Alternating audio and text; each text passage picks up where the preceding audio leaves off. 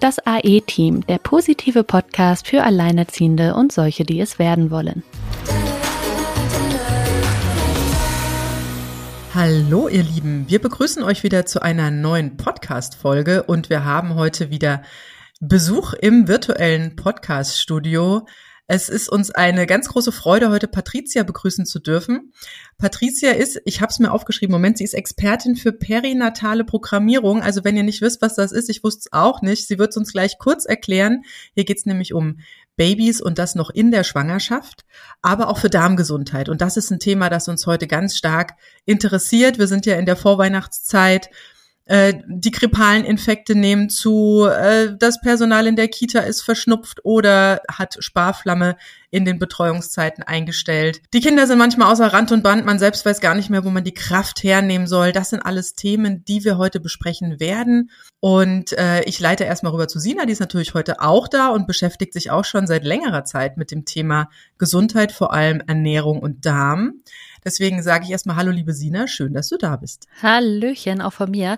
Tatsächlich ist das bei mir auch aufgeschlagen, gerade das Thema Darmgesundheit, äh, vor allen Dingen nachdem ich jetzt mal wieder krank war. Also ich glaube, ich habe dieses Jahr schon dreimal ein Antibiotikum nehmen dürfen. Erst Mandelentzündung, vier Monate später nochmal eine Mandelentzündung, dann eine Ohrspeicheldrüsenentzündung und mitten da rein auch noch Gürtelrose. Und da habe ich mir dann irgendwie gedacht, also es reicht jetzt langsam. Ich habe irgendwie alles mit meinen Problemchen schon so durch. Ähm, nirgendswo kriegt man irgendwie eine zufriedenstellende Einschätzung oder Antwort. Die Ärzte gucken auf nichts ganzheitlich. Das weiß ich äh, aus den letzten sechs Jahren ganz gut. Und entsprechend habe ich mich natürlich selber auch immer mit diesen Themen beschäftigt. Und witzigerweise ja, relativ spät, also ich bin selber erschrocken, wie spät ich selber halt auch erst jetzt so auf das Thema Darm gekommen bin, weil wenn man sich damit beschäftigt, merkt man einfach, wie heftig das alles mit allem zusammenhängt einfach. Aber das wird uns Patricia gleich sicherlich nochmal viel besser erklären können. Darum, also für mich super spannende Folge heute. Schön, dass du bei uns bist, Patricia. Und ja, äh, stell dich gerne einmal vor. Du bist ja auch alleinerziehend, hast einen kleinen Sohn. Wie bist du auf dieses Thema gekommen? Erzähl mal ein bisschen von dir erst. Ja, erstmal vielen lieben Dank, dass ich Teil eures wundervollen Podcasts sein darf, den ich vor zwei Jahren auch schon kennenlernen durfte, der mir sehr geholfen hat. Vielleicht kann ich jetzt ein wenig was zurückgeben. ja, wie bin ich zu dem Thema gekommen? Also ich bin ursprünglich als Sport- und Fitnesskauffrau gewesen und äh, habe auch so einen Ernährungsberater nebenbei gemacht, habe dann aber festgestellt, boah, also äh, das kratzt ja wirklich nur so an der Oberfläche alles an. Und vor allem, weil ich selber ganz, ganz, ganz, ganz extreme Probleme mit dem Darm hatte, über zehn Jahre einen extremen Reizdarm, wo ich am Ende wirklich in einer Depression gelandet bin, weil ich keine Nährstoffe mehr aufgenommen habe, und mhm. der Darm ist ja wichtig, um zum Beispiel aus bestimmten Lebensmitteln Glückshormonen Vorbotenstoffe aufzunehmen und umzuwandeln und dem Hirn zu präsentieren. Ähm, war das dann im Endeffekt wirklich so weit, dass ich ein Infekt nach dem nächsten hatte, dass ich ähm, nur eigentlich krank, blass, aufgebläht durchs Leben gelaufen bin und dann am Ende auch noch wirklich so eine depressive Verstimmung hatte, dass ich gar nicht aus meinem Auto aussteigen wollte in die Wohnung, obwohl mich da jetzt nichts Schlimmes erwartet hat. Ähm, da dachte ich, nee, also das äh, muss jetzt auch aufhören. Ähnlich wie bei dir, Sina, die mhm. jetzt in den letzten Wochen so dachte, äh, irgendwo ist jetzt hier mal Ende, irgendwo müssen wir das mal von der anderen Seite irgendwie angehen und schauen, woran es liegt.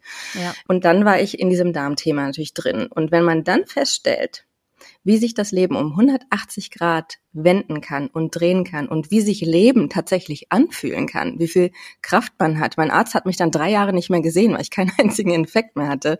Unverträglichkeiten, Allergien, alles ist zurückgegangen. Ich hatte einen flachen Bauch nach wenigen Wochen, habe vor Glück geweint, dass ich nicht mehr wie schwanger aussehe, mit Anfang, Mitte 20 da bin ich dann also hängen geblieben und wusste, das muss ich der Welt irgendwie auch mitteilen und anderen Leuten helfen, wie sich das Leben eigentlich anfühlen kann, wenn man da ein bisschen drauf achtet, den Darm mal ein bisschen zu pflegen und zu hegen. Und ähm, bin dann in die Ernährungswissenschaft gegangen und habe alles eigentlich darauf ausgelegt, zu lernen, alles rund um den Darm, den, die menschliche also Physiologie, Anatomie und Ernährungsmedizin etc., um da ähm, wirklich alles auf Grund von Grund auf verstehen zu können und weitergeben zu können. Ja. Ja, und das geht ja sogar bis in diese Schwangerschaft. Wir hatten ja kurz das Wort, vielleicht erklärst du es kurz, perinatale ja. Programmierung. Ich musste nur mal kurz auf den Zettel gucken. Ja, perinatale Programmierung, genau. Das ist also die Beeinflussung oder die Programmierung der Gesundheit, die wir bei unseren Babys schon während der Schwangerschaft einfach vornehmen durch Einfluss ähm, der einfach verschiedener Lebensfaktoren, auch wie Stress und Umgebung hat natürlich Einfluss darauf, wie zum Beispiel ähm, lebe ich jetzt gerade oder bin ich schwanger in einer Hungerperiode, in einer Kriegsperiode. Diese Kinder werden anders mhm. programmiert, mhm. dass sie zum Beispiel mehr Gewicht anlegen später, ähm, ah. wenn sie geboren werden, weil sie die ganze Zeit im Mangel waren und gelernt haben, sich programmiert haben, darauf mit wenig zurechtzukommen. Ja, und dann kommt man in, mhm. In den Überfluss. In Welt, wo wieder, ja, ganz ja. genau. Und dann wird ähm, eingelagert. Genau, sowas zum Beispiel. Und ähm, natürlich geht das auch ganz viel über ähm, die Ernährung und G Geschmacksprägung. Esse ich jetzt sehr süß, darf ich mich nicht wundern, also während der Schwangerschaft, dass mein Kind eigentlich hauptsächlich dann den süßen äh, Fruchtwassergeschmack und dann auch äh, Muttermilchgeschmack eher süß, ohne viele andere Variablen. Und so kann ich mein Kind schon prägen Richtung Ernährungsvorlieben später. Und natürlich der Darm. Also, Sina, du hattest es schon gesagt, es, man hätte, man, man müsste eigentlich viel früher irgendwie anfangen, sich mit dem Thema zu beschäftigen. Und wenn ich jetzt euch sage, dass sich die Darmflora in ihrer Vielfalt in den ersten drei Lebensjahren eigentlich festsetzt, wissen wir, dass wir eigentlich da tatsächlich ansetzen müssen. Und das ist eigentlich mein, mein Ziel, meine große Vision, natürlich möglichst viele etwas gesündere Darmgenerationen irgendwie zu, zu schaffen, ähm, als ja jetzt der Fall ist, wo eigentlich unser Darmmikrobiom immer mickriger und mickriger wird. Hm. Ja, das ist total äh, traurig eigentlich, dass man das nicht weiß, weil ich meine, wenn man sich mal hier die anderen Medizinsysteme anguckt, ich meine, da sind wir ja mit unserer westlichen Medizin auch fast, wir haben ja das Alleinstellungsmerkmal, wir klammern den Darm aus, ja. Also wenn man sich mhm. das mal anguckt in der traditionell chinesischen Medizin oder in der ayurvedischen Medizin, da ist ja das äh, Sokrates war es doch auch, ne? Der, der schon mhm. sagte, irgendwie die Gesundheit liegt im Darm. Also das ist so ein altes Wissen. Das ja. ist eigentlich genau das gleiche wie mit den Kräutergärten in den Klöstern. Die Leute wussten früher ganz genau, welche Pflanze für was äh, gut ist. Und heute stehst du da wie die Ochs vom Berg, hast keine Ahnung, wird's wahrscheinlich im Wald direkt das Falsche essen und tot umfallen. Also weil wir alle überhaupt gar keine Ahnung haben, wie wir ja, uns ernähren. Und das Ding ist ja als Unkraut gebrandmarkt. Das ja, oder das gerade so die Brennnessel, gerade die Brennnessel, ne? Also das ist ja, dass der ja. Unkraut Nummer eins dabei ist, das ist die einfach so genial, aber egal. Viele Leute sagen ja aber jetzt oder behaupten immer von sich, dass sie sich gesund ernähren würden. Aber ja. wenn man sich dann anschaut, wie genau die Ernährung aussieht, dann mhm. fällt einem ja auf, ja, das ist so dieses, dieser allgemeine Glaube, und das war bei mir auch lange ein Problem, so dieser allgemeine Glaube, was mache ich denn mhm. falsch? Ich esse doch so gesund. Mhm. Ja, gab's bei mir Hülsenfrüchte, Quinoa, Quinoa, noch nie gehört. Ne? Also das, ja. hm, wie gesund ist die Ernährung? Ähm, du hast ja eben gesagt, es kann sich komplett alles um 180 Grad drehen. Wie hast du das denn gemacht? Also was sah, mhm. wie sah denn deine Ernährung vorher aus und was waren dann die Schritte, die du verändert hast in deiner Ernährung, so dass sich bei dir dann dieses zehnjährige Leiden da auch aufgelöst hat? Mhm. Ähm, ja, ich habe äh, einiges weggelassen, was dem Darm nicht so gut tut, was man damals auch gedacht hat und wusste, aber was sich heute auch immer noch bestätigt, dass das unseren Darm irgendwie doch eher schadet als gut tut, auch wenn man es nicht hundertprozentig beweisen kann. Das ist ähm, Weizen hauptsächlich und auch mhm. Milchprodukte habe ich sehr stark reduziert. Ich habe auf jedes Milchprodukt reagiert gehabt. Also ich habe eigentlich auf alles reagiert gehabt. Ich wusste dann gar nicht, was, wo habe ich denn tatsächlich eine Unverträglichkeit. Mhm. Aber ähm, erstmal auf glutenhaltiges Getreide eine gewisse Zeit lang zu verzichten und dann überzugehen auf möglichst wenig Weizen und dann aber anderes Getreide, was, was okay war für mich, habe ich dann wieder ähm, aufgenommen. Milchprodukte möglichst ähm, reduziert, vor allem ansonsten auf laktosefreie Sachen und das Wichtigste, ich habe nicht mehr jeden Tag irgendwie mir meine Mittagspause beim Bäcker geholt mhm. oder auch keine ähm, irgendwie Fertiggerichte, äh, ich sag mal jetzt Maggi, Knorr und solche Geschichten ähm, zum Kochen nicht mehr verwendet, weil das hat meine Mutter damals tatsächlich sehr, sehr viel gemacht. Mhm. Also wir haben mhm. zwar immer eigentlich ausgewogen gegessen. Es gab immer irgendwie Gemüse, Obst und mhm. ähm, war jetzt auch nicht eine, die irgendwie Süßigkeiten en masse gegessen hat, aber es war schon sehr viel industriell hergestelltes. Und das habe ich wirklich eher umgestellt auf äh, eine cleanere Ernährungsform, also möglichst mit einem äh, mit einer geringeren oder kürzeren Zutatenliste und ähm, ja hauptsächlich Getreide aufgepasst und ähm, und die Milchprodukte und dann ein gutes Probiotikum auch genommen zeitgleich mhm. und das war so ja also das hat innerhalb von wirklich nach zwei Wochen habe ich vor Glück geweint das was ich vorhin erzählt habe dass ich einen flachen Bauch hatte ne? also das kann wirklich sehr sehr schnell schon gehen natürlich muss man dranbleiben ein bisschen und es ist auch so eine Darm äh, ist immer ein Auf und Ab. Das ist wie so eine Achterbahnfahrt, ne? Also, ja, das, also ja, das Wort Probiotikum finde ich jetzt sehr spannend, dass du es ähm, in den Raum wirfst oder ins Mikro, ja. weil tatsächlich das ist ja was, was viele nicht kennen. Also du, Sina, hast ja vorhin auch was von Antibiotikum gesagt. das ist Gott sei Dank was, das ist komplett anders. Aber genau, wir könnten den, genau. den Unterschied zwischen Probiotikum und Präbiotikum vielleicht einmal erklären. Also das äh, Probiotikum ist ja äh, für das Leben, also das sind die lebenden Mikroorganismen, die lebende Darmbakterien, Milchsäurebakterien, die in normalen Lebensmitteln auch auftauchen können, wie zum Beispiel in den Sauermilch vergorenen äh, Milchprodukten, wie jetzt Joghurt, Kefir, äh, Dickmilch ähm, oder auch in ähm, was man von früher noch kennt, äh, wenn man selber Sachen eingelegt hat, Sauerkraut oder irgendwie so gepickeltes Miso-Paste, da sind, da stecken überall ähm, Milchsäurebakterien drin und aber auch äh, gibt es das natürlich in etwas höher dosierter Form, in Form von irgendwie Kapseln oder Pulver, die man sich in einer Apotheke im Internet mittlerweile überall gefühlt äh, besorgen kann und dann einnehmen könnte und man hofft, dass da einige von diesen verschiedenen Bakteriengattungen sich im Darm dann ansiedeln. Und jetzt kommen wir aber zu dem Wichtigen. Das äh, bringt alles absolut gar nichts, wenn diese Bakterien nicht auch das richtige äh, Futter bekommen. Also wenn das ist wie ein Tamagotchi. Also du musst es füttern. ja, das stimmt. Das stimmt. Das alleine bringt halt nichts.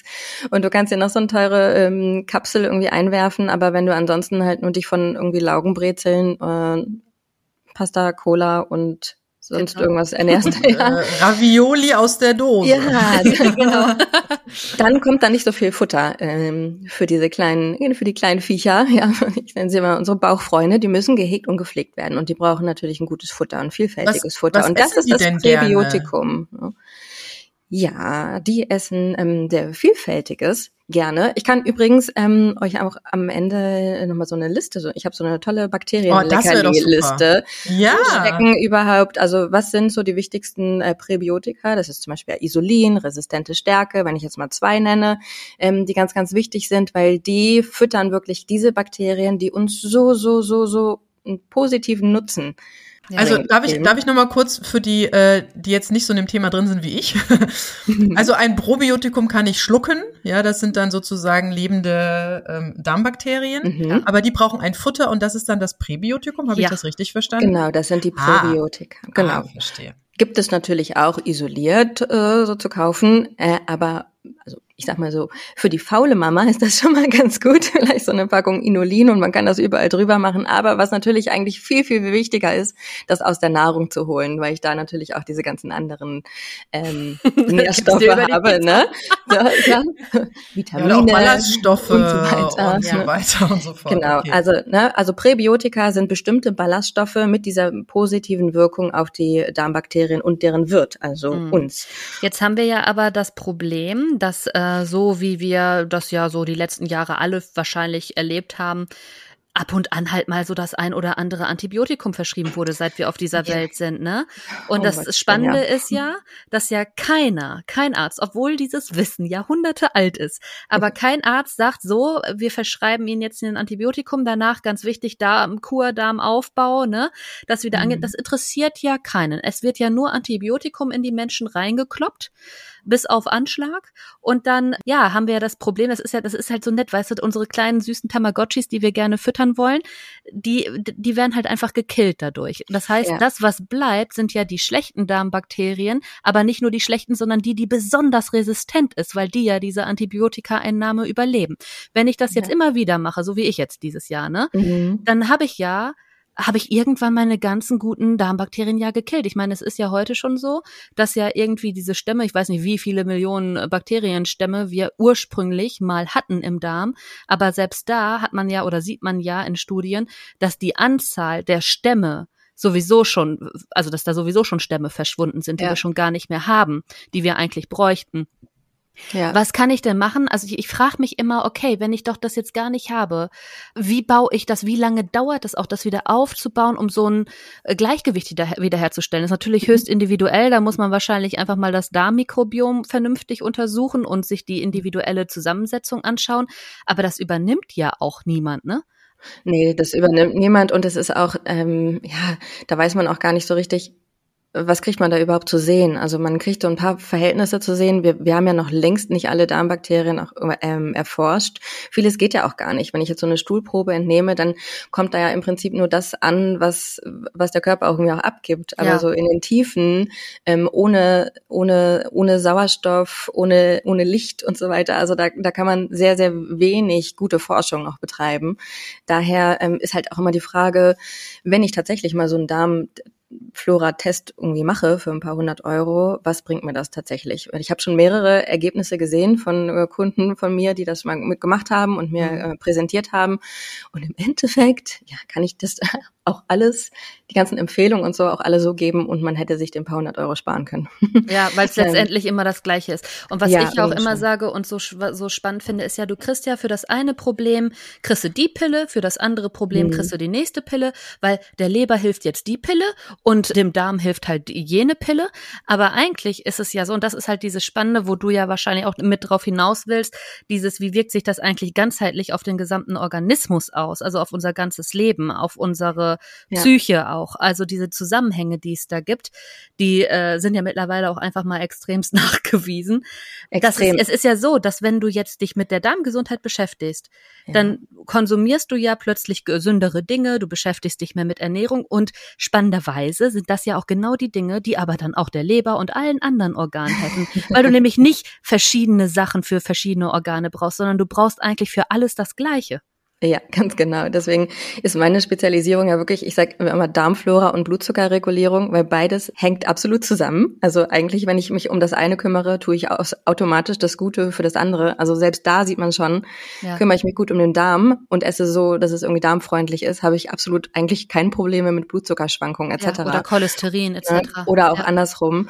Und ähm, ja, es hängt im Prinzip also wirklich alles zusammen. Um, um nochmal auf diese Antibiotika-Geschichte ganz kurz zurückzugehen, weil ich glaube, was vielleicht auch wichtig ist zu wissen, dass so eine Antibiotikagabe diese, diese Lücken in der Darmflora über Monate anhalten. Es gibt also Bakterienstämme, die sich innerhalb von sechs Wochen wieder erholen können und andere sind bis zu sechs Monate wie, das, wie so eine Brandrodung sieht das dann aus im Darm. Ne? Das ist tatsächlich, danke, dass du das gerade sagst, das beruhigt mich nämlich ein bisschen. Ich bin jetzt, wie gesagt, gerade acht Wochen aktiv am Start.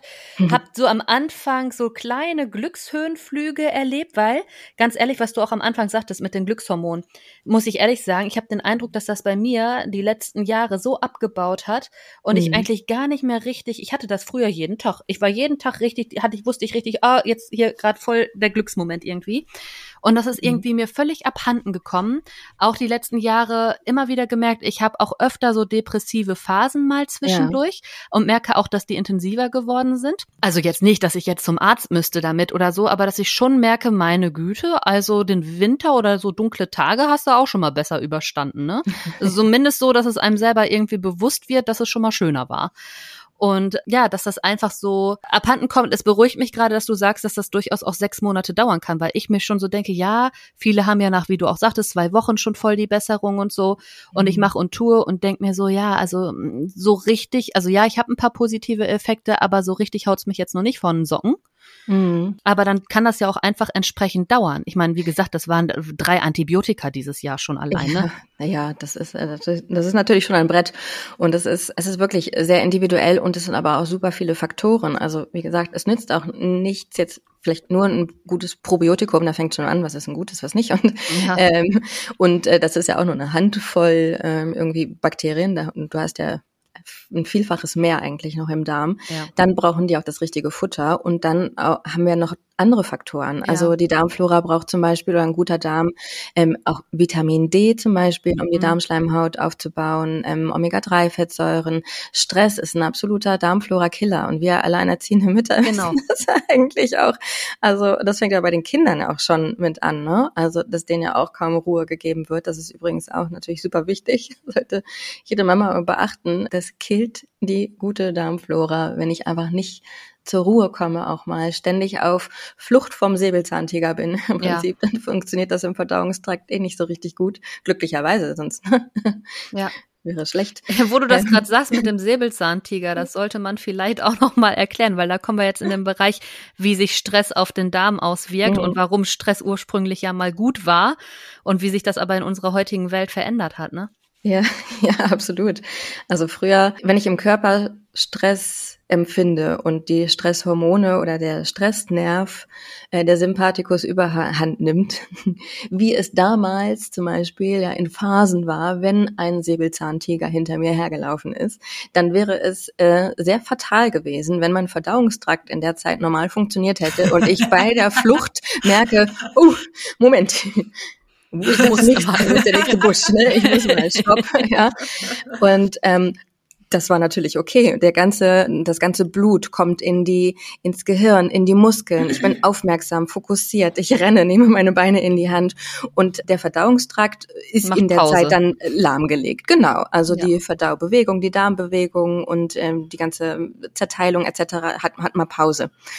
So, nun haben wir aber äh, mittlerweile ja Phasen von Dauerstress, den wir uns selber machen, den wir von außen äh, auch bekommen. Und ja, jetzt brauchen wir nicht das Fass aufmachen mit ständig Handy hier und da und so weiter.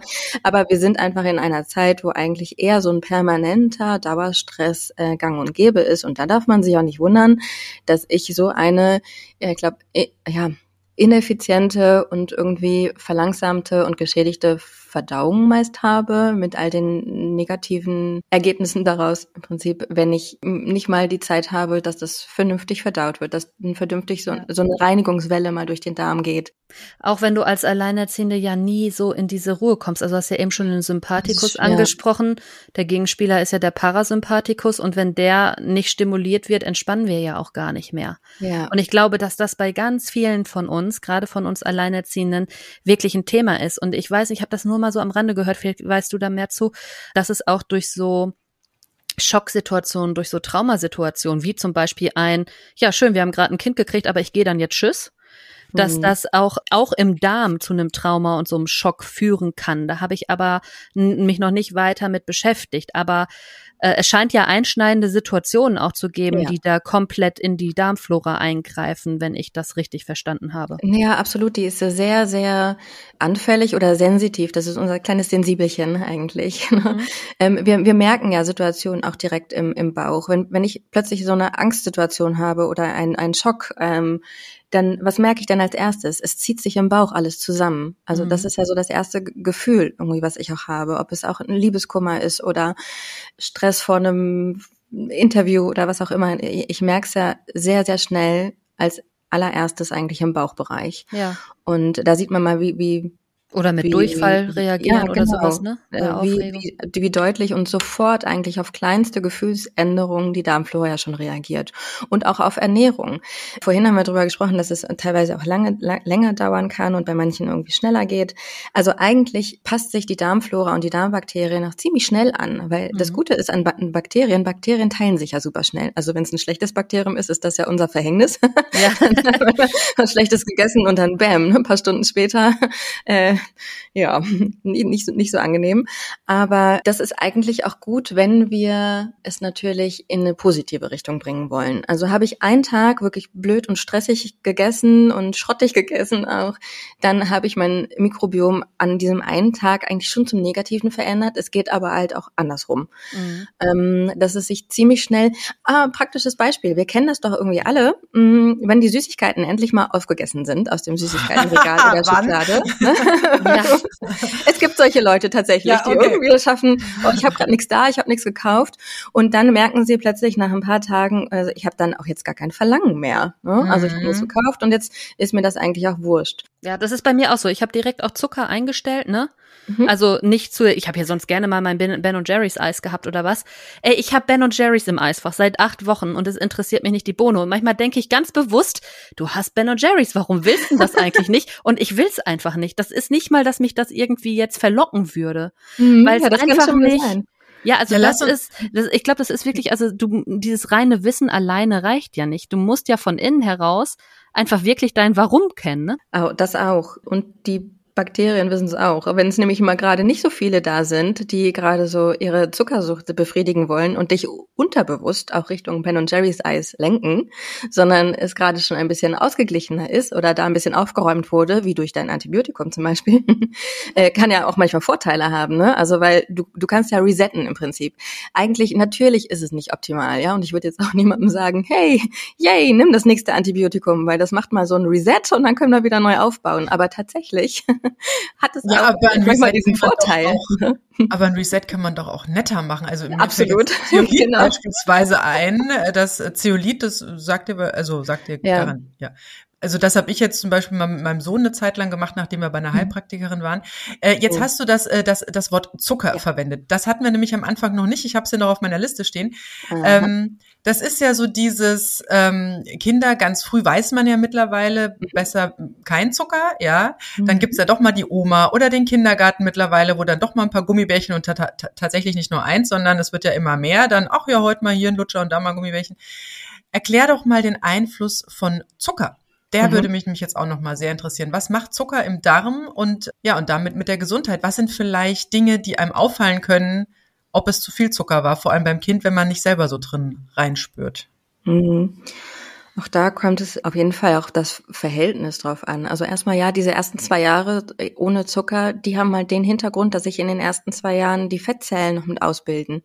Und wenn ich auch einen Überschuss an Energie aufnehme, bilden sich einfach mehr und größere Fettzellen in dieser Zeit aus, die dann auch später gefüllt werden können. Also wenn ich äh, keinen Energieüberschuss den, den kleinen Kindern quasi zur Verfügung stelle, dem Körper, dann ist das ja positiv auf die spätere Figur auch. Also das ist, das ist mit ein Grund.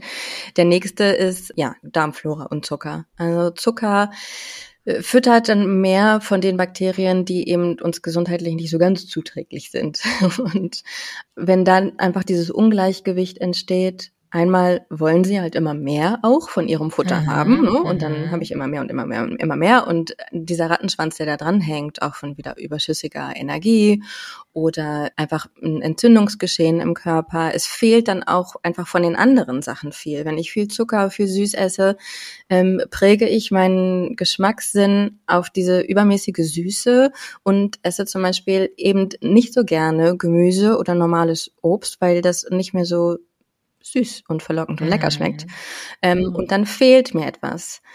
Ähm, das ist eigentlich so das Fatale. Es ist tatsächlich, es gibt ja, ähm, es gibt die Global Burden of Disease Study, die auf jeden Fall besagt, was ich glaube wichtig ist zu wissen, und das sage ich auch immer in meinen Coachings, weil viele denken immer, dieses zu viel bringt uns eigentlich um und schadet uns. Zu viel Zucker, zu viel rotes Fleisch, zu viel tierisches Fett, Protein, ähm, was uns aber tatsächlich wertvolle Lebens Lebensjahre kostet und uns wirklich umbringt, ist das, was fehlt.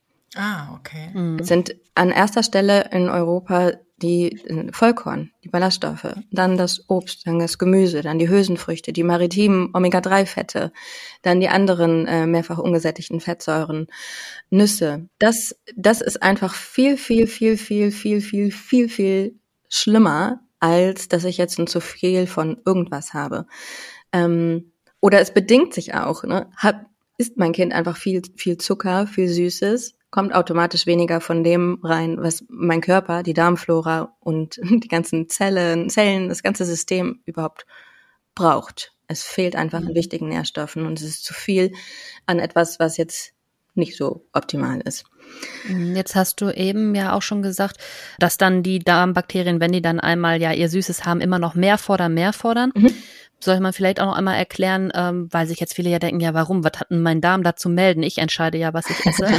ja, jetzt sollte man da nochmal noch mal erklären, dass man ja irgendwie lange Jahre dachte, dass das Gehirn dem Darm mitteilt, was jetzt gemacht wird. ja. Und man ja mittlerweile weiß, dass das äh, genau andersrum ist, ja. dass nämlich der, der Dreiviertel der Kommunikation zwischen Darm und Gehirn von Darm an Gehirn läuft. Also dass der Darm Ja, eigentlich äh, ist der Darm der Chef, ne? Und die der Chef ist. Und genau, Genau. Und sagt, Gehirn, ey, liefer mal mehr Zucker. Hier unten meine Kumpels haben Hunger, ne? Großbestellung. Ja, ja da irgendwie oben aufgeben.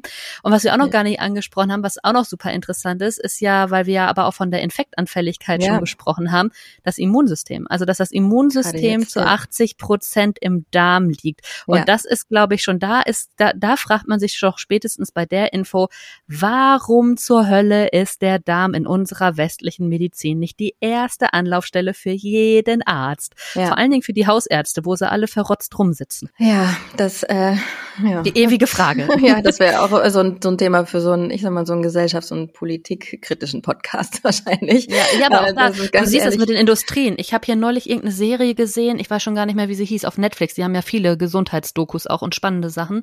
Und ähm, da konnte man das auch sehen. Es gab dann irgendwie in der Industrie die Entwicklung, dass man natürlich mehr absetzen wollte mhm. und entsprechend natürlich äh, die Leute dazu bringen musste, über ihren Kalorienbedarf auch zu essen, also mehr und zu essen. Sprich, hm, genau, sprich, es kam natürlich mehr Zucker ins Spiel, nicht nur wegen Haltbarmachung. Ne, sondern auch wegen, ja, also wir ernähren uns eigentlich so schlecht und es wird uns noch als gut verkauft, weil das einfach wieder nur Geld getrieben ist, weil da Leute Absolut, Geld machen wollen und Absatz machen wollen. Ja, Industrie, Pharma.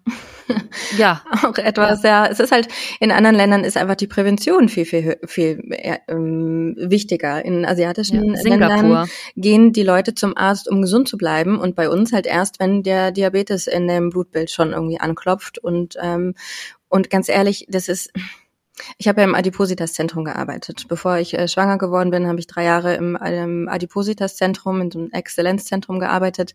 Mein letzter Patient vor der ähm, Elternzeit war Rainer Kallmund übrigens. Ah. Ähm, wenn man also sieht, dieses Klientel und diese ähm, ja, Patienten, die einfach so am anderen Ende der Fahnenstange, sag ich mal, was Gesundheit auch betrifft, was die Darmflora betrifft, was das Gewicht betrifft. Also man, man sieht ja, wo es hingeht. Und dann hilft eigentlich nur noch unters Messer legen, weil alles andere einfach schon zu spät ist. Und hätte man da aber eher angesetzt und schon eher was gemacht. Und zwar eigentlich schon in Kindertagen. Und da müssen wir bei uns Eltern natürlich ansetzen, weil wir sind, wir sind das Vorbild. Und ich habe es mhm. in der Hand. Was ich meinem Kind zu essen gebe und was ich selber esse, macht es mich an dem Tag stark leistungsfähig, mental stark irgendwie ausgeglichen oder das Gegenteil davon. Und ja, es wäre einfach viel wichtiger, wenn auch die Ärzte und äh, die ganze Regierung eigentlich da mal sehen würde, dass das mehr gefördert sein müsste und halt nicht erst, wenn es schon irgendwie spät ist. Man weiß das Konzept der perinatalen, perinatalen Programmierung, also dass ich in der Schwangerschaft schon beeinflusse, die Gesundheit, den Gesundheitsoutcome meines Kindes, weil es ist ein Konzept, das ist seit 70 Jahren bekannt. Wem, oh, können ja mal die Mütter irgendwie mal kommentieren, wem wurde das als man in der, im, beim Gynäkologen saß, gesagt. Ab jetzt alles, was du isst, hat einen Einfluss darauf, ah. ob dein Kind später Übergewicht, Diabetes, Herz-Kreislauf-Erkrankungen, Krebs, Autismus oder sonst irgendwas hat. Niemandem wird das ja, gesagt. Ja, und ich fand es damals auch eher schwierig, weil es hieß ja alles, das darfst du nicht mehr essen und das solltest du nicht mehr essen. Also das war eher so eingeschränkt. Dann hat man natürlich irgend manchmal dann doch dann das äh, Einseitige genommen. Aber ich möchte mal kurz ja. hier an der Stelle aus dem Nähkästchen plaudern. Jetzt hast du gesagt, ich bestimme, was ich meinem Kind zu essen gebe und ich habe es ja schon öfter mal anklingen lassen. Ich habe einen ähm, sehr essens, essensunwilligen Sohn. Mhm. Und das zeigte sich tatsächlich schon, äh, ich weiß nicht, was ich in der Schwangerschaft falsch gemacht habe, vielleicht ist es aber auch tatsächlich irgendwo anders zu finden, ich weiß es nicht. Ähm, jedenfalls ähm, hat sich das schon von Anfang an gezeigt, der, der, der hat sich nie für Essen interessiert. Also es war tatsächlich, also ich habe auch gegessen während der Schwangerschaft. Ja. Mhm. Also er hat sich nicht für Essen interessiert, er hat sich ewig äh, stillen lassen, äh, wenn andere Kinder schon mit sabbernden Mündern vor den, also ich hatte da eine Freundin, die hat so tolle Babybuffets gemacht, ja, so äh, hier äh, irgendwie eine Heidelbeere und da irgendwie so einen kleinen äh, Leckerli auf einem echt schön angerichteten Teller. Es war echt so die ganzen Kinder, selbst die, die noch nicht Beikost gemacht haben, standen schon sabbernd vor diesem wunderschönen Tisch und mein Sohn guckt sich den an. Als äh, knapp Zweijähriger dreht sich um und sagt, Mama, was hast du zu essen dabei, so in der Art, ja, was dann ungefähr hieß, ich brauche jetzt unbedingt meine Weizenmehlbrezeln, ja. Mhm. so, und da ist es mir schon sehr früh aufgefallen, dass dieses Kind halt nicht so eine normale Essentwicklung hat. Mhm. Und dann fing das natürlich an, einen ganzen Rattenschwanz nachzuziehen. Also immer sehr blass, infektanfällig, wie gesagt, als er dann endlich mal was anderes als Muttermilch wollte, waren es erst ähm, also nicht selbstgekochte Preichen, wo man ja auch noch äh, auf die Qualität einen gewissen Einfluss hat, sondern es war dann sehr einseitig. Äh, beziehungsweise am Anfang, das erste Jahr, noch alle möglichen Preichen, dann hat er immer eins weniger gegessen, bis es am Ende nur noch ein einziges Breichen war. Das habe ich ihm dann mhm. tatsächlich dann auch zwei Wochen am Stück gegeben, weil ich mir nicht mehr zu helfen wusste. Und dann haben wir irgendwann Brezeln entdeckt. Das war dann so, oh, er isst mal was anderes, wie toll. Und dann hat er sich halt, hat gemerkt, okay, das also er hat im, also sehr, sehr Schmalspur unterwegs, ja, ja so. Und ich, und mir war das durchaus bewusst, dass das nicht gut ist, ja. Ähm, also ich esse schon immer, auch als Kind schon sehr gerne was Frisches dazu, ne, mhm. so ein Salat auch ohne Dressing oder mal eine Gurke oder eine Paprika. Wenn das nicht bei mir dabei ist, dann habe ich das Gefühl, mir geht's dann auch nicht gut, ja. Also es ist nicht so, als wäre ich da irgendwie anders unterwegs und hätte mhm. ihm das nicht kredenzt, ja. Also da muss ich auch mal so ein bisschen die Lanze brechen für die Mütter, die echt alles probiert haben. Äh, ich habe mich da auch mit vielen anderen unterhalten, ja. Also es ist unglaublich ja. und dann, also da, äh, da war ich tatsächlich bei allem, was ich bis jetzt mitbekommen habe, wirklich außergewöhnlich. Selbst die, kind, die Kindergärtnerin und Erzieher haben dann gemeint, na ja, warten Sie mal ab hier, dann die Kinder, die naschen dann gegenseitig aus der Box. Mein Sohn ist tatsächlich stur geblieben bis zum heutigen Tag und er ist zwölf. Mhm. Aber was ich tatsächlich äh, anmerken möchte in dieser Geschichte, warum ich die erzähle, ist, mir war es klar, dass das nicht gut ist. Ja, Daraufhin äh, hat mein Mann mich damals noch zu einer, ich glaube, Erziehungsberatung oder Familienberatung, irgendwie sowas war das, mhm. geschleppt. Und da wollten, es war ohne, also es war wirklich ohne Worte, was einem da passiert auf dem Weg, ja, war dann so, dass im Prinzip dass der Tenor dieses Gesprächs mit zwei Frauen war, äh, dass ich mir da als Mutter zu viel den Kopf machen würden, die Kinder würden sich schon nehmen, was sie brauchen. Dann habe ich denen gesagt, meinen Sie wirklich, dass ähm, äh, das zwei Drei Brötchen, Gummibären? Nee, nee, nee, nee Gummibärchen waren es gar nicht. Das zwei trockene Brötchen am Morgen, also Weizen, nicht Vollkorn, ja. ohne Butter und alles, und dann am nächsten Morgen halt wieder zwei oder drei Brötchen. Die beste Grundlage für ein Kind ist, ich glaube nicht. Also die wollten mir im Prinzip sagen, machen Sie sich mal keinen Stress, ich, ich sei so eine Helikoptermutter. Also das habe ich mhm. dann irgendwie, es ist aber schwierig, dass in der Situation dann irgendwie erstmal, du denkst dann erstmal, ich habe Scheiße gebaut, ja. So, dann das nächste war, er hat dann ähm, tatsächlich auch gesundheitliche Probleme bekommen im äh, Sinne von, da wollte keine Kacker mehr raus. Mhm. Ja, dann gehst du natürlich zum Arzt, dann, die machen nichts, die sagen beobachten. Ja, wenn sie da nicht ein Mittelchen haben, das sie verschreiben können, heißt erstmal nur beobachten. Ja, und ja. bis zehn Tage nichts ist ja normal, ne? Ja, ja, ja, ja. Und, und wenn dann total gequält und mit äh, Glycerinzäpfchen sogar nachgeholfen. Also ich sage euch, ich habe da echt eine echte Tortur, was den Darm meines Sohnes anbelangt, hinter mir. Ja. Dann äh, wurden wir an eine ähm, Kinderklinik verwiesen. Dort wurde dann auch eine Ultraschall gemacht und mal geschaut und Blutwerte kontrolliert, was für dieses Kind jedes Mal eine ganz große Tortur ist, weil der eh schon kind, äh, Ärzte gehasst hat durch seine Frühgeburt. Das war ja. für den, das ist ja für mich als Mutter auch nicht schön mit Festhalten und mhm. und ihn von einem zum nächsten Arzt schleppen. So, dann habe ich irgendwann ge gemerkt, für mich mit der Schulmedizin kommst du hier kein Millimeter weiter. Ja. Hm. Frühgeburt hab, war gerade ein gutes Stichwort. Ja, also, okay, das, das wäre auch nochmal schön, wenn du darauf eingehst. Und dann ähm, habe ich tatsächlich über eine Heilpraktikerin erst eine, die sich sehr gut mit Kindern auskannte. Mittlerweile ist es, äh, hier habe ich hier im Ort, es ist sogar eine sehr, sehr gute Freundin von mir geworden, Hilfe für meinen Sohn gefunden, weil es hörte nicht auf mit diesen Darmgeschichten. Er fing dann an, so rote Panda-Augen zu kriegen, also so unter der, unter den Augen. Also er war immer schon sehr blass. Und wenn mhm. er mal krank war, dann hat das Monate gedauert, bis der wieder fit war. Mhm. Hatte der so rote Stellen unter den Augen. Und ähm, dann äh, wurde da irgendwie, äh, haben wir dann wirklich auch mal so einen Darmstatus gemacht, also wirklich mit, mit einer Stuhlprobe. Und dann äh, war der Verdacht auf, auf äh, natürlich glutenhaltige Lebensmittel, ja. Und das war ja das Einzige, was er gegessen hat. was meint ihr, wie es mir da ging? Ja? Blöd. Blöd, ja. Dann habe ich tatsächlich äh, sehr viel glutenfreies ausprobiert. Und äh, tatsächlich haben wir so den Bogen jetzt erst in den letzten Jahren bekommen. Ähm, es ist immer noch nicht gut, denke ich, aber tatsächlich, ich, ich möchte ihn jetzt auch gar nicht mehr weiter da stressen. Wie gesagt, wir gehen jetzt maximal noch zu einer Heilpraktikerin und wir haben ganz viel gemacht mit mhm. Zeolit, mit einem Probiotikum. Mit den wechselnden Lebensmitteln ist es immer noch schwer äh, und auch vor allem mit Obst und Gemüse, da ist da tatsächlich nur Kartoffeln und Gurken. Aber jetzt mal so meine mhm. Geschichte an dich weiter kredenzt. Äh, an welcher Stelle wäre es vielleicht sinnvoll gewesen, was anderes zu machen? während der Schwangerschaft schon ein gutes Probiotikum. Äh, während der Schwangerschaft schon ähm, eine, eine gute Vielfalt und auch gerade Ähm, gerade wenn es Frühchen sind, die brauchen auf jeden Fall ja sehr viel Unterstützung mit dem Darm. Also da weiß man ja die extremen Zusammenhänge, weil es einfach noch so eine unausgereifte Darmflora ist. Die haben das alles nicht so äh, weiterentwickelt. Also fehlen einfach ja diese Schritte, die ähm, die die andere Babys, die hm. zeitgerecht, äh, sag ich mal. Aber das erzählt einem keiner. Also was was sind die Tipps? Ja. Was ja. kann man machen? Vor allem was kann man machen, wenn das Kind halt dann schon da ist? Ja, dass es ein Frühchen wurde, wusste ich erst, äh, als es da war. ja, ja, klar, aber auch jetzt, ich meine, jetzt, wenn du jetzt das hörst und du hast jetzt gerade vielleicht, keine Ahnung, bist jetzt gerade Mama geworden und bist alleine, hörst diesen Podcast mhm. und denkst dir, ja, die Schwangerschaft ist jetzt durch, ich kann die Zeit ja nicht zurückdrehen. Also ja. was denn ab jetzt?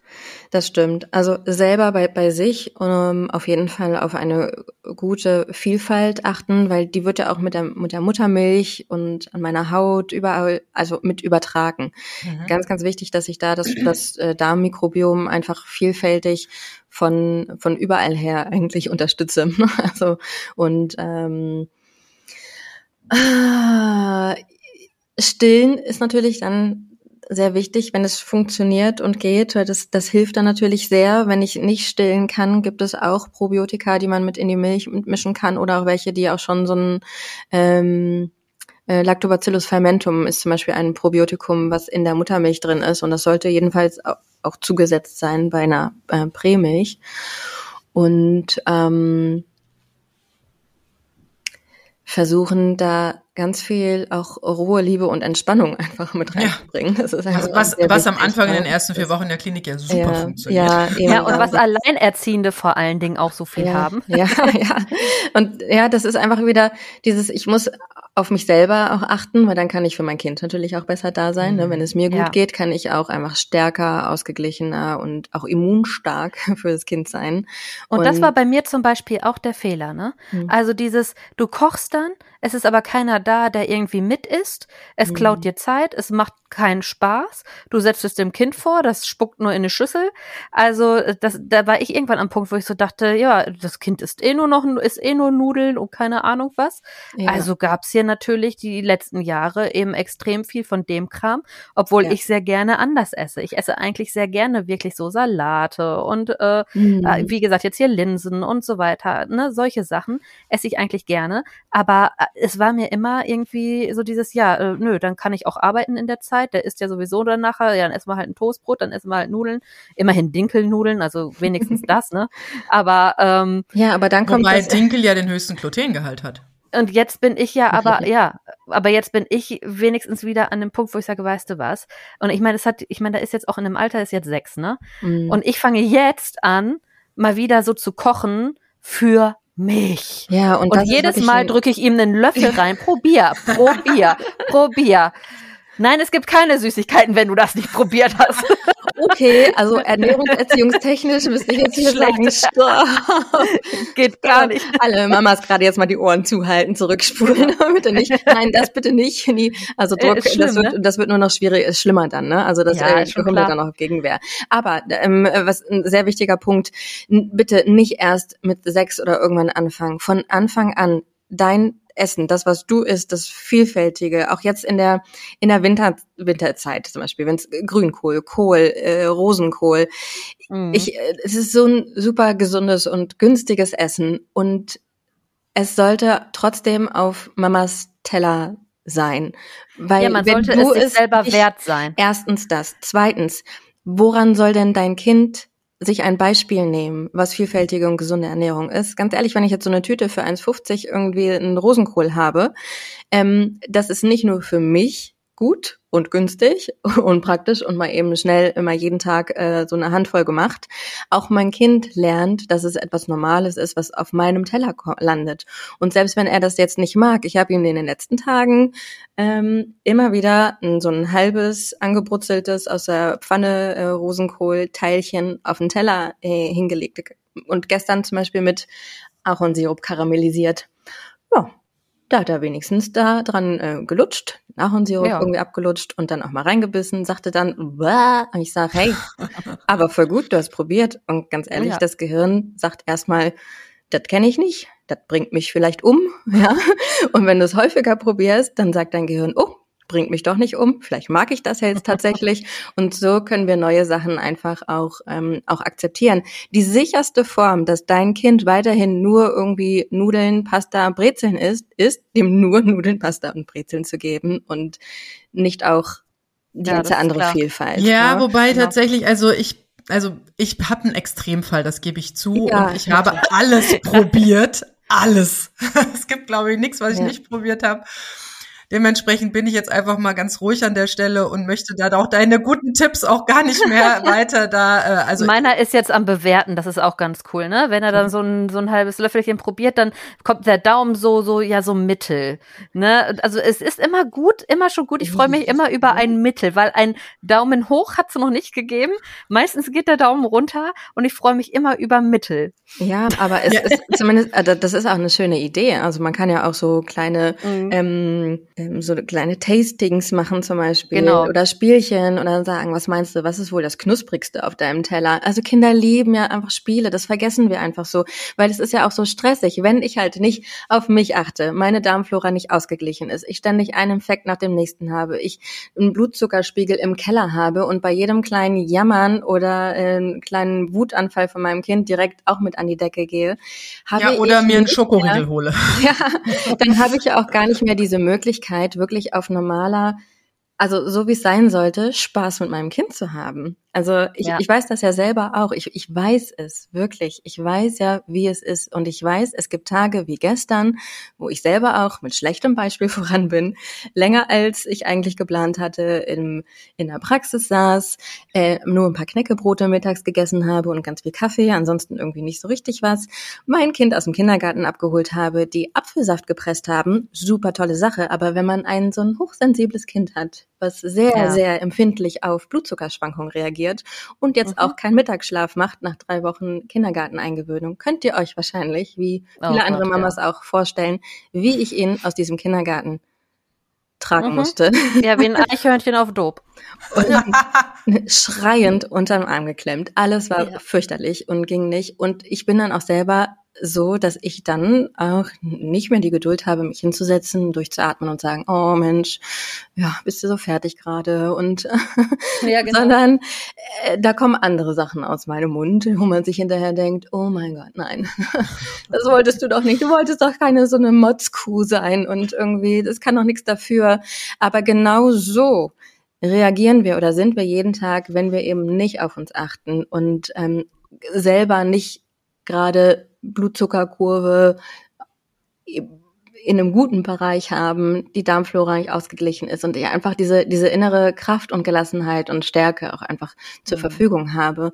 Und das, das ist ja wirklich erstmal so das Allerwichtigste. Und wenn an solchen Tagen kann ich auch hier am Essenstisch mit meinem Kind auch wirklich spielen und irgendwie ähm, ja mir Sachen einfallen lassen, wie das Das hatte ich immer beim Meditieren. Also diese Phase, wo ich wirklich das geschafft hatte, das eine Jahr morgens immer um fünf Stunden zu meditieren. Und dann war, dann ist der erst wach geworden, wenn ich äh, schon fertig war mit Meditieren. Das mhm. ist ein ganz anderes Aufstehen. Das ist so eine richtige Freude, dass das Kind jetzt wach ist. Und wenn der vor mir wach ist, boah, das ist so, oh nee, nicht dein Ernst. Schon 100 Spielanfragen gekriegt, noch nicht mal die Augen auf, aber ja, ja, also das ist ein, das, also das gibt so viele Kleinigkeiten, die einfach den Tag verändern. Jetzt hast du ja schon viel über Blutzuckerspiegel gesprochen. Ja. Ich glaube, jedem ist klar, dass wenn ich mir jetzt einen Schokoriegel ho hole, dass dann äh, das Ganze schnell hochgeht, ich also schnell Energie zur Verfügung habe, mhm. diese Energie so schnell wie sie da ist, aber auch entsprechend schnell in den Keller rauscht. Mhm. Ähm, was ist denn dein Tipp? Ähm, wie kann man das denn relativ stabil halten über den ja, Tag? Ja, da gibt es richtig, richtig gute und einfache Hacks, mhm. wie ich äh, den Blutzuckerspiegel, egal was ich esse, eigentlich wirklich ähm, viel niedriger und besser halten kann. Erstmal möchte ich nochmal äh, ähm, vielleicht darauf hinweisen oder den Zusammenhang stellen, warum der Blutzuckerspiegel so wichtig ist. Und ich glaube, äh, äh jetzt unser Thema heute, auch in dieser ähm, winterlichen Zeit, ist es vielleicht wichtig, ähm, dass ich den Bezug herstelle fürs Immunsystem und einfach diese dass, dass ich eigene Kraft habe, mich allem irgendwie zu wappnen oder entgegenzustellen jetzt in, in dieser Zeit. Ne? Wir haben eine stressige Vorweihnachtszeit, dann kommen die ganzen, ja, habe ich hier eine Weihnachtsfeier, da habe ich irgendwas und da habe ich so ein kleines äh, keksgieriges Wutmonster auf der einen Seite, ständig fällt, ihr habt am Anfang gesagt, irgendwie die Kita-Betreuung aus oder so. Also ja, oder ähm, macht zu. Ich möchte natürlich irgendwie stark und ausgeglichen durch diese Phase kommen und ich möchte möglichst gesund sein und nicht jeden Infekt mitnehmen. Ja, und dafür ist nicht nur die Blut, äh, nicht nur die Darmflora äh, von essentieller Bedeutung, das haben wir jetzt äh, schon geklärt, ähm, sondern auch der Blutzuckerspiegel. So und wenn ich den also erstmal übrigens jede Blutzuckerspitze, also jedes so ein Hoch nach so einem nach einer Brezel, nach einem einfachen Fruchtmüsli mit Milch, nach ähm, einem Schokoriegel oder oder oder. Ähm, jede Blutzuckerspitze sorgt für eine kurzfristige Lähmung des Immunsystems. So. Mhm. Habe ich jetzt nämlich viele Blutzuckerspitzen, habe ich also auch den Tag über ziemlich häufig mein Immunsystem eigentlich so ein bisschen auf äh, Pause gedrückt. Mhm. Nicht so gut. Und bedingt natürlich dann auch ähm, verschiedene, also Entzündungsgeschehen im Körper und, und, und. So, wie kriege ich das jetzt ähm, reguliert den Tag über?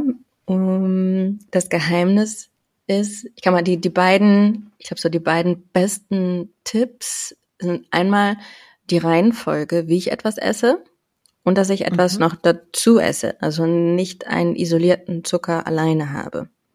Nehmen wir jetzt mal ein normales Gericht.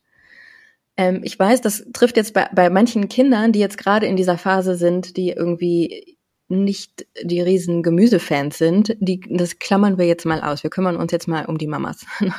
Wenn ich als ja. Mutter auch ein stabiles ähm, Blutzuckergerüst den ganzen Tag über haben möchte, esse ich zum Beispiel, wenn ich, ähm, oh, was können wir denn mal nehmen? Ich habe jetzt so ein Hähnchen, die. genau. Ich habe Brokkoli, ein Schnitzel und Kartoffeln. So, ne? Und Hanfsamen. Wenn ich jetzt einfach nur, oder nehmen wir mal so einen, so einen Klassiker, wir sind mal unterwegs irgendwo und haben so Pommes, Pommes-Schnitzel und so einen Beilagensalat, ne? So, esse ich erstmal so die Pommes und das Schnitzel und dann irgendwie noch äh, den Salat am Ende. Dann habe ich eine ziemlich hohe Blutzuckerspitze. Wenn ich das gleiche aber esse, nur in einer anderen Reihenfolge, indem ich mit dem Grünzeug, mit dem ballaststoffhaltigen anfange, also erstmal diesen kleinen, diese Salatdeko an der Seite als erstes esse und dann mich übers Schnitzel hermache und zuletzt die Pommes mit, mit reinnehme, dann habe ich um eine fast bis 50 Prozent reduzierte Blutzuckerspitze, was mich einfach länger in einer guten Energie behält, hält, äh, diese, diese giftige Spitze einfach auch vermeide. Und ähm, ja, mich natürlich auch dementsprechend Wo, etwas gelassener ja, reagieren woran lasse. genau liegt das? Liegt das daran, dass schon im Mund durch den Speichel dann schon äh, mhm. dem Darm suggeriert wird, hier, hier kommt jetzt das und das? Macht euch da mal bereit und Nee, dann das ist das tatsächlich im Dünndarm eher. Also deswegen, okay. es kommt darauf an, dass erstmal Ballaststoffhaltiges als erstes, als Häppchen an den Dünndarm weitergegeben wird. Und diese, mhm. diese Menge an Ballaststoffen, die dann in den Dünndarm kommen, sorgen dafür, dass im Darm im Prinzip wie so eine Handbremse gezogen wird. Ne? So wie dieser, mhm. dieser, dieser Hebel, der so nach hinten geht und alles irgendwie eine Spur langsamer macht. Mhm. Und langsamer bedeutet auch, dass der Zucker dann ähm, zeitverzögerter und langsamer ins Blut kommt. Genau. Ja, mhm. also so einen isolierten Zucker zu verkleiden, anzuziehen mit äh, Ballaststoffen, mit Protein und mit Fett, ist immer ein Riesenvorteil und hat so eine große Auswirkung, obwohl ich eigentlich fast gar nichts an dem ändere, was ich esse. Mhm. Hey Mama, wenn du am Nachmittag dir einfach, wenn du dieses Duplo irgendwie unbedingt irgendwie essen musst, dann isst vorher zum Beispiel zwei Artischockenherzen aus dem Glas oder zwei Spargelstangen aus dem Glas oder äh, drei kleine Brokkoliröschen, die du in der Tupperdose optimalerweise irgendwie schon vorbereitet hast oder ein paar Oliven, bisschen Antipasti. Mach das wie die Italiener. Die machen ja. es richtig. Italiener, Spanier, Griechen. Was kommt als erstes auf den Tisch? Antipasti, Tapas, Oliven, ähm, Öl, einfach dieses Ballaststoff mit Fett, vielleicht auch etwas Protein. Ähm, das sorgt dafür, dass das Pasta-Gericht danach keine signifikant irgendwie hohe Blutzuckerspitze anrichtet. Und das schenkt uns einfach über mehrere Stunden konstanteres Energielevel und auch natürlich die Chance, irgendwie besser durch den Alltag zu kommen. Und unsere Kinder reagieren auf diese Blutzuckerschwankungen noch so, so, so viel krasser. Also die bewegen sich ja auch viel mehr. Da, dann ähm, mhm die Muskeln brauchen ja auch wieder dann mehr Zucker. Der verschwindet also schneller aus dem Körper. Deswegen brauchen die einfach auch ihre regelmäßigen ähm, Snacks oder Mahlzeiten.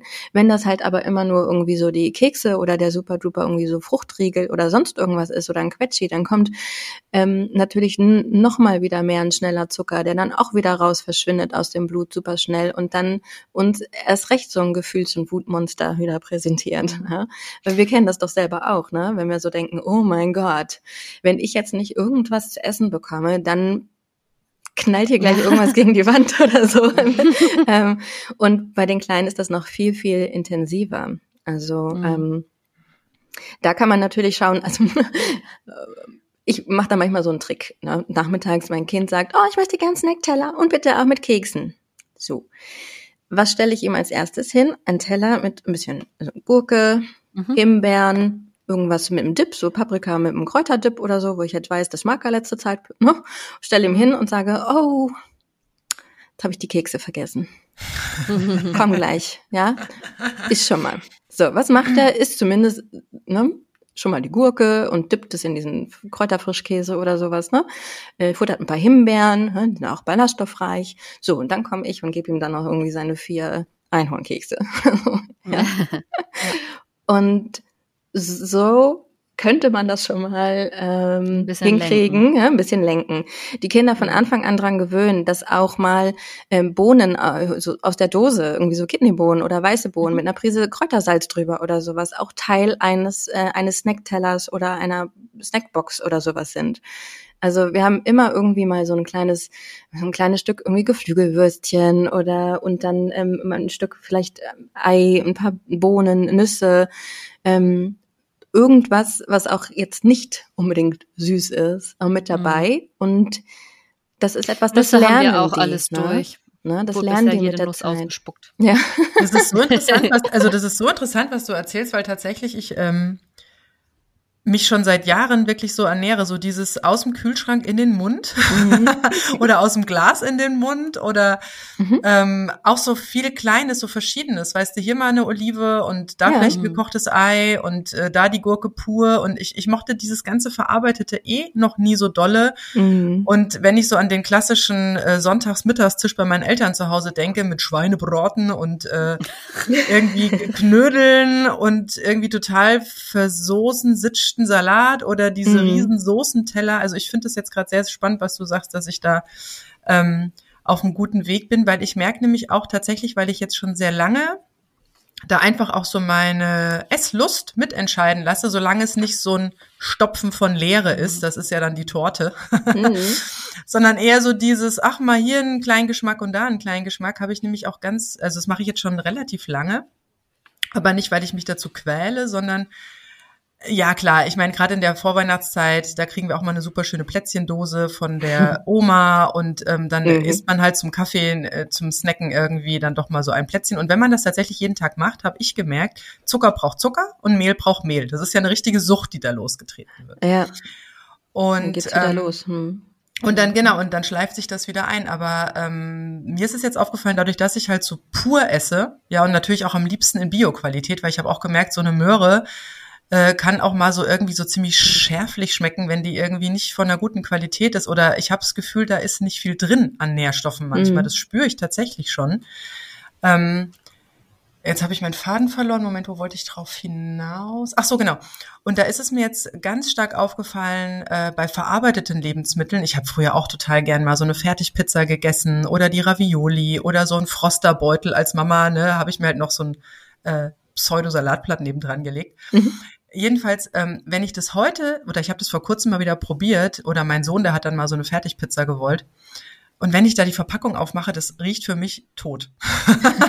also das riecht für mich nicht lebendig und das muss sagen, ich habe dann eine Sache mal, mal wieder so ein Köttbuller gegessen aus der Fertigverpackung. Ich habe ihn tatsächlich wieder ausgekotzt. ja, wenn man es nicht mehr gewohnt ist. Es ist wirklich erstaunlich, wie sehr der Körper, wenn er das lange Zeit auch mal nicht bekommt, sich ja, ja. wirklich, wie du sagst, dieses Stückchenweise wieder das Gute auch implementiert und dann das Alte auch gar nicht mehr so mag. Ne? Aber, ja. ich, aber es schwierig ist ja immer so dieses, ich muss jetzt sofort von jetzt auf gleich und dann wundert man sich nach einer Woche, dass man noch nicht äh, oh, die alten ja. Gelüste losgeworden ist. Das ne? ist auch ein ganz, ganz spannendes Thema. Also die Gewohnheiten, die natürlich da auch uns noch im Wege stehen. Und also eine alte Gewohnheit aufgeben ist, als wenn man so eine riesige, tief verwurzelte Eiche irgendwie rausrupfen will. Das funktioniert da nicht so gut. Das muss man auch, wie macht man das? Also stückchenweise. ne? ähm, also es ist eine eine Identitätskrise, ja, auch wenn man mhm. zu viele Sachen auf einmal irgendwie ändern, ändern will. Ähm, dafür sind wir auch nicht gemacht. Ja, unser Gehirn mhm. braucht erstmal auch immer wieder so diese Bestätigung: Hey, das, was du machst, bringt dich nicht um. Ja, und äh, ne, sobald wir da den kleinsten Zweifel haben oder denken, ah, da stelle ich mich jetzt hin und mach das noch zu essen. Ach komm, ja, nee, dann lass doch. Ne? So wie du gelebt hast, so also sind wir doch auch über die Runden gekommen. Das, da, da hat unser Gehirn da immer ganz äh, viel leider mitzuwirken. Und der ist auch faul. Also das Gehirn ist ja auch faul in der Umprogrammierung. Ja, ist auf jeden Fall auf, auf, äh, auf Sparmodus ja generell immer. Das ist ja super wichtig. Und eine alte Gewohnheit spart Energie. Eine neue äh, Gewohnheit ist erstmal anstrengend. Ich muss mich daran halten. Ich muss etwas anders machen. Ich muss darüber nachdenken. Wir alle äh, wissen doch noch, vielleicht, okay, ich weiß ja nicht, bei manchen ist es ein bisschen länger her, aber so die erste Fahrschulstunde, äh, wenn man da drin sitzt und danach einfach irgendwie schweißgebadet ist, worauf man irgendwie achten muss und hier gucken und da schalten und hier drücken. Und jetzt machen wir nebenbei gefühlt irgendwie drei andere Sachen, hören Podcast und schreiben auch eine Nachricht an der Ampel und kriegen trotzdem mit, dass es irgendwie grün wird und wissen, äh, was wir irgendwie machen kann, mit einer Hand fahren. Das kommt aber alles erst mit der Zeit. Das, das braucht einfach Zeit. Und dieses, dieses Plateau durchzuhalten, bis es irgendwie eine, eine gute Wirkung hat, das ist eigentlich so die Kunst. Und, mhm. ähm, neue Gewohnheiten einführen, ähm, sollte einfach wirklich schrittweise gehen. Also ich würde jeder Mama auch irgendwie sagen, stress dich damit nicht, nicht noch, noch mehr. Man kann es sich auch einfacher machen. Das ist auch meine Methode, so one step closer. Du kannst immer einen Schritt irgendwie verbessern. Du kannst schon mal gucken, dass der süße Snack, wenn es ein fertig gekaufter ist, dass ich die Packung auswähle, wo irgendwie ähm, weniger äh, Chemie, Schrott und äh, Süße mit drin ist und wo vielleicht irgendwie ein Vollkornanteil irgendwie noch mit dabei ist. So kann ich schon mal besser machen. Dann kann ich beim nächsten Mal mich vielleicht darauf konzentrieren zu sagen, gut, ich kombiniere das mal und präsentiere das mit irgendwie nochmal mit was Herzhaftem und lass mein Kind vorher nochmal irgendwie ein einen normalen Joghurt essen oder oder gib schon mal ein Ei und dann die Kekse oder so, ne? Und das irgendwann wird das irgendwie normaler. Dann achte ich drauf, auf meine Reihenfolge zu essen und mache so ein kleines Add-on, dass ich halt eben schaue, okay, was esse ich denn jetzt irgendwie dazu? Mache ich es mir einfach. Ich fange wieder an, mir regelmäßig Gemüse einfach auch mit draufzulegen, egal ob das mein Kind isst oder nicht. Es wird einfach, es kommt auf den Tisch. Ich tue es für mich. Ich mache es mir einfach mit TK-Gemüse oder so. Da kann ich einfach für mich gerade als Alleinerziehende, ganz ehrlich, wenn ich irgendwie liebe ich im Moment. Oh, ne, es ist halt äh, ja, aus der Kühltruhe kann es uns doch so viel einfacher auch gemacht werden. Ja, vor allem ne? ganz ehrlich, ein Brokkoli, wenn ich den frisch kaufe, der ist am nächsten Tag verschimmelt. Das ist ja, ich habe sowieso das Gefühl, das ist eh viel frischer, weil die Sachen ja sofort gefroren werden. Ja, und du kannst dir das rausnehmen, was du halt irgendwie auch brauchst, brauchst. halt einfach. Ja, Natürlich, genau. wenn ich weiß, ich verwende den Brokkoli irgendwie gleich und wir essen irgendwie ähm, mittags irgendwie, keine Ahnung, Fisch mit Brokkoli und dann weiß ich, ich mache abends zusammen mit meinem Kleinen so Brokkoli-Waffeln, die frieren wir dann ein, so, dann ist der Brokkoli weg an dem Tag. Ähm, aber für alle anderen Tage habe ich halt einen Sack Brokkoli im Tiefkühler, einen Sack irgendwie äh, Blumenkohl oder Erbsen, mhm. Kaisergemüse und so weiter und kann auch, bei Bedarf ja. einfach was rausnehmen. Und es ist ja auch, niemand sagt, dass es abends beim Abendbrottisch, wenn gerne auch irgendwie Brot gegessen wird, nicht auch mal ein Schälchen mit Brokkoli und einer schönen, knusprigen hier Semmelbrösel-Buttermischung mhm, drauf ja. ähm, da stehen darf, ja. Also wenn es mittags irgendwie kein kein Gemüse gab. Ich habe so diese Regel, bei mir gibt's keine zwei Mahlzeiten in Folge ohne irgendwie was Gemüsiges. Und wir haben jetzt mittags, mhm. waren wir unterwegs und da gab's irgendwie nur Pommes. Und abends ähm, sollte es was anderes geben. Ich wollte aber auch nicht irgendwie aufwendig kochen. Dann gab's einfach ja eine Brotzeit und ich sag, oh, welches Gemüse wollen wir nachher dazu machen? Und mein Kind sagt, oh, Brokkoli. Ich sag, gut, dann habe ich uns eine Schale Brokkoli äh, schnell in der, ne, in der Mikrowelle gemacht und dann hier so dieses Brösel dazu. Kann auch einfach mit einer Scheibe Brot auch mal gegessen werden. Also man kann es sich ja auch wirklich leicht machen. Ja. Ähm, es muss nicht so kompliziert sein. Ne? Du sagtest eben einmal, ja, und dann der Quetschi und so, und da habe ich schon gedacht, da hört man wieder so, äh, höre ich so fiktiv alle aufschreien, hä, wieso ist doch gesund? ne? Aber ich nämlich wirklich auch glaube, gerade bei den Kindersachen denken viele, dass sie da etwas Gesundes tun, oh Gott, wenn es ja. vielleicht gar nicht so, so gesund ist. Und da vielleicht auch nochmal die Frage, ähm, okay, wir haben halt den Industriezucker und wir haben halt auch den Fruchtzucker. Ja. Der Fruchtzucker ist ja noch kurzkettiger, ne? Der geht ja noch schneller ins Blut. Ja, Fruchtzucker vor allem macht viel, viel, viel, viel äh, schlimmere Sachen noch im Körper als der normale Zucker. Mhm. Ähm, also Glucose ähm, verbrennt ja schon andere Moleküle äh, im Körper. Ne? Das ist, nennt sich die Glykation. Also wenn ich viel Glucose, also Zucker im, im Blut habe, dann prallt der gegen andere ähm, kleine Moleküle und sorgt für so eine kleine Verbrennenreaktion, wie wenn ich eine Scheibe Toast in einen Toaster packe. Ja. Es wird braun. Und das Braune kann nicht wieder rückgängig gemacht werden. Das heißt, unsere Moleküle, die mit den Zuckermolekülen zusammenstoßen, werden verkohlt und altern. Und somit altern wir schneller und werden dementsprechend schneller krank und solche Sachen. Ähm, Fructose beschleunigt das und diese ähm, diese äh, wie nennt sich das Wort äh, diese Reaktion äh, um ein zehnfaches also es zehnfach mhm. mehr äh, ja, kleine äh, Verbrennung und Alterung ja, ja. der Moleküle und der Zellen ähm, und legt sich halt extrem an die äh, an die Leber halt auch ab ne, mhm. ne, und verfettet halt diese. Und Jetzt das hat man ja, überall in diesen Kindersachen ja auch viel drin, ne? weil ja eben ganz viel so Frucht und diese Apfel, Apfelkonzentrat, Apfelsaftkonzentrat und so weiter. Das ist ja, äh, da habe ich so viel Fruchtzucker einfach drin und konzentrierten Zucker und nicht die Ballaststoffe meist auch mit dabei. Ne? Das ist halt bei diesen Quetschis das Blöde. Ne? Also da mhm. habe ich dann die Essenz, Zucker und Frucht, Fruchtzucker aus äh, zig irgendwie Äpfeln, Trauben, Banane und so weiter.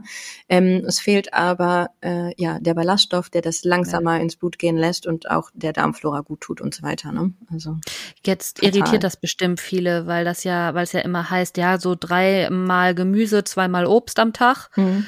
Ähm, weil ja alle denken, ja, aber Obst ist doch gesund, soll ich jetzt kein Obst mehr essen? Nee, das Obst ist, ist schon, äh, schon gesund. Und zwei Portionen Obst, und überleg mal, also eine Portion ist ja so eine, eine Kinderhand, ne? Ja, genau. Im Prinzip. Ja, ist nicht viel. Und da darf, ähm, es darf natürlich auch Obst sein. Und ähm, aber das echte, richtige Obst hat halt eben auch noch die Ballaststoffe mit drin, ne? um, die einfach wieder für ja. äh, die Regulierung auch sorgen. Ja. Und äh, nicht jedes Obst ist auch super extrem ähm, Frucht zuckerreich. Ne? Also es mhm. gibt ja auch Obst, das ist eben, das hat mehr, ähm, mehr Traubenzucker drin, wie Trauben auch zum Beispiel. Ne?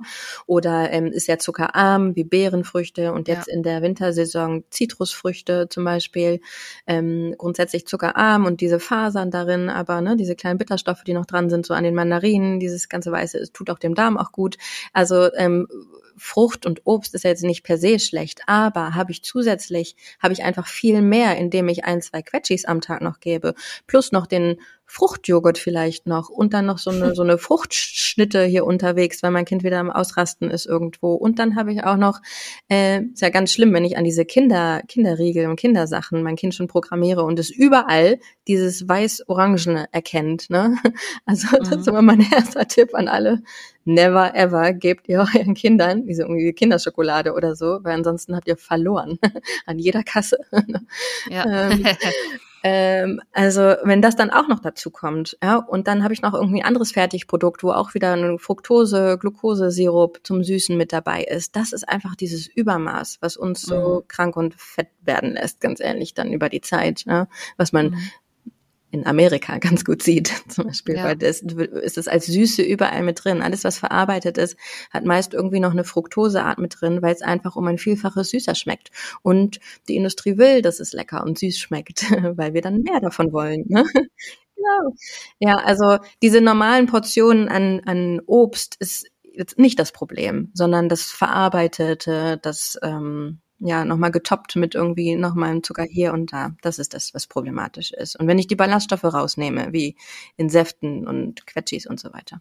Mhm. Genau. Eine Frage hätte ich noch, ähm, weil wir ja auch schon, also eigentlich habe ich noch eine Million Fragen, aber äh, jetzt in Anbetracht der Zeit fehlt noch die eine auch ein bisschen äh, für eine Freundin. Ähm, wir haben ja schon über äh, ja Unverträglichkeiten gesprochen. Ich meine, Laktoseintoleranz finde ich habe ich auch, ne, aber ist auch finde ich persönlich total einfach zu ersetzen. Ähm, ich nehme nur vegane Sachen tatsächlich mittlerweile, weil die natürlich rein pflanzlich beziehungsweise sowieso schon mal laktosefrei sind. Da brauche ich auch keine Kuhmilch mehr, aus der das nur rausgezogen wird, sondern da bin ich direkt auf pflanzlich. Mhm. Also ich persönlich jetzt. Äh, jetzt hat sie das Problem, wir wollten jetzt nämlich beide uns gesünder ernähren, weil sie auch sehr gerne mal zu ihren Schokoladen, also wenn die Kinder mal gerade nicht hingucken, geht bei ihr der Schokoriegel rein. so überlebt die äh, seit Jahren ihre Tage, weiß aber auch, dass das natürlich nicht gut ist. Die ist mega schlank. Du mhm. siehst ihr das nicht an. Ich sage also ganz ehrlich, ich muss da nur zugucken und nehme zu, wenn ich sehe, was die da ist, ja.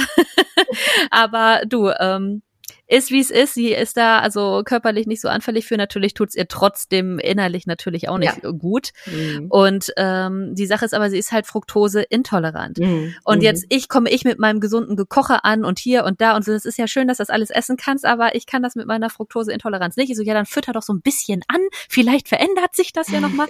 aber wie soll man denn damit umgehen? Also wie kann ich das denn machen, wenn ich diese Intoleranz habe? Wenn ich also irgendwie auf Gemüse und so reagiere? Weil das soll ja eigentlich mein Lifesaver sein. Ja, es, da ist natürlich Wissen the key und Hintergrundwissen, weil eine Fructoseintoleranz, es kommt immer darauf an, also wie stark das ist. Ist das wirklich eine, eine, eine krasse Unverträglichkeit oder ist es nur, ähm, dass ich ein bestimmtes Maß an Fructose toleriere? Ja, ein bestimmtes Maß und dann halt Saab Simplex rein. Ja, weil da gibt es halt Unterschiede. Da gibt es wirklich Unterschiede. Erstmal sollte, muss da natürlich auch die Darmflora ähm, gut funktionieren, weil wir haben in der Darmflora, in der Darmwand ja bestimmte Kanäle.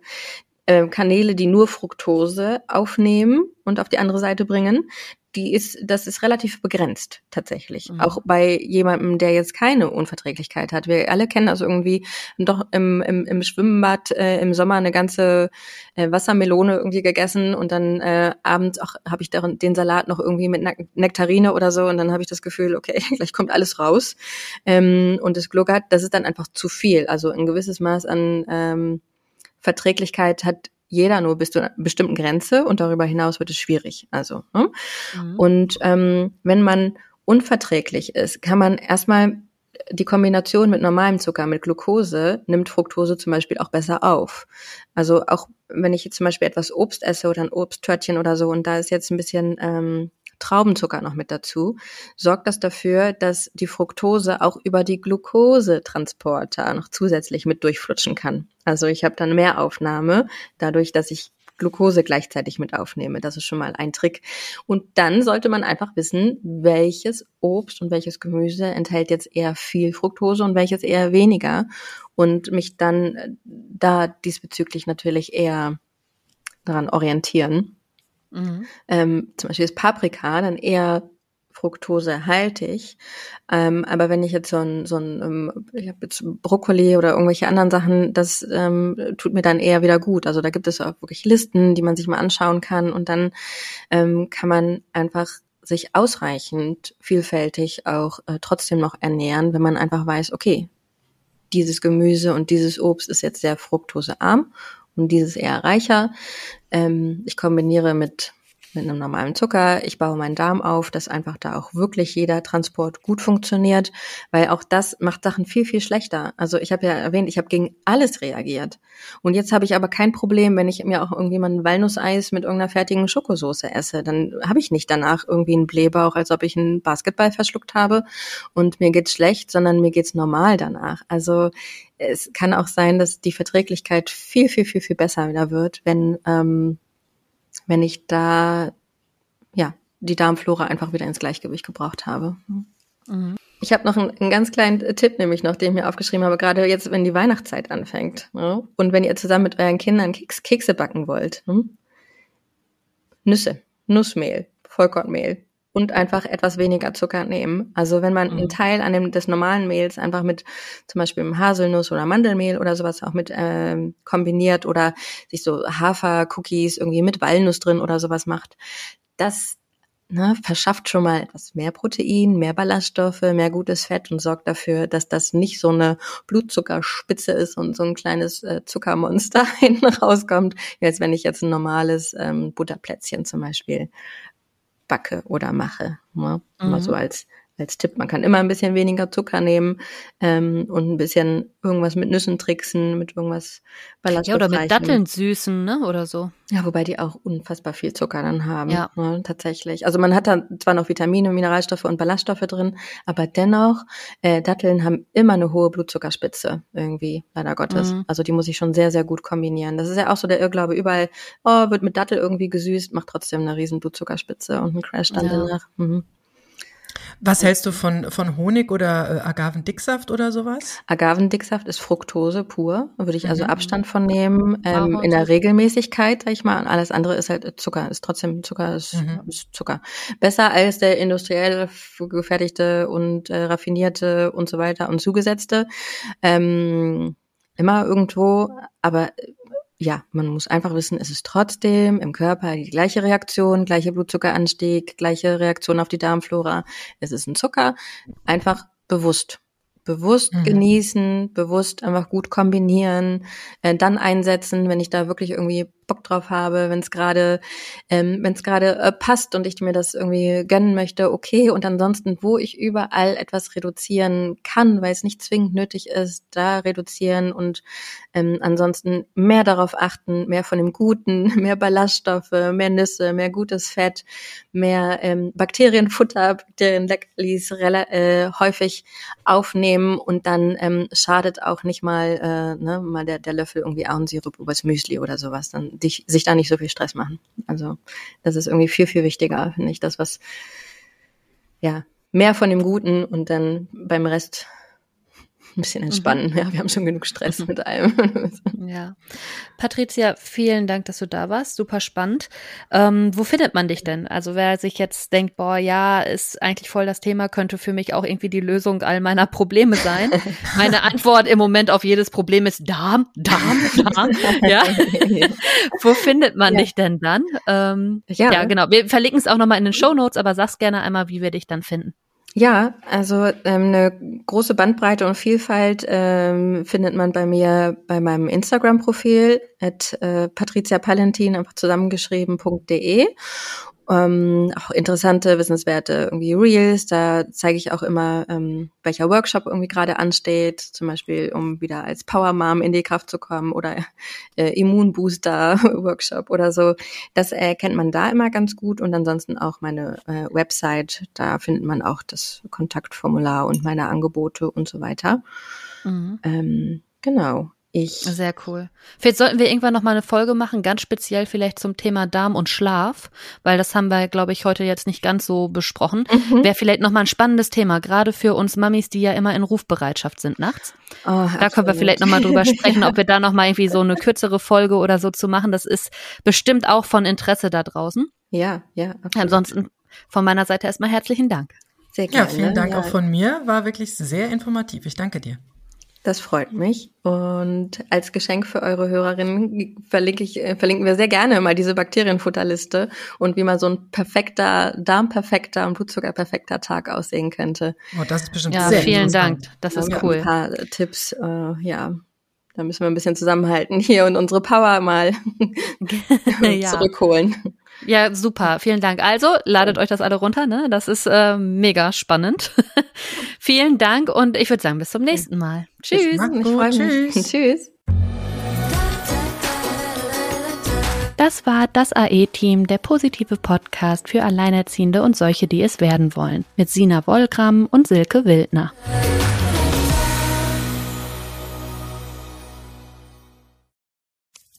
Wenn es Nacht wird, kommen zwei tiefe Stimmen in deinen Podcast-Player, um dich mit ihren Geschichten ins Bett zu bringen. Rote Bar ist dein Einschlaf-Podcast zum Einkuscheln und Wegschlummern. Ich hatte mal eine Freundin, wenn wir zusammen im Urlaub waren, dann ging sie in den Pool und dann guckte sie mich an. Oh, ich habe schon gemacht. Ah. Dann ins Meer. Oh, ich habe schon gemacht. Und die machte immer direkt überall ins Wasser rein. Was war sie für eine Rasse? Ein Collie oder? Eine Blondine.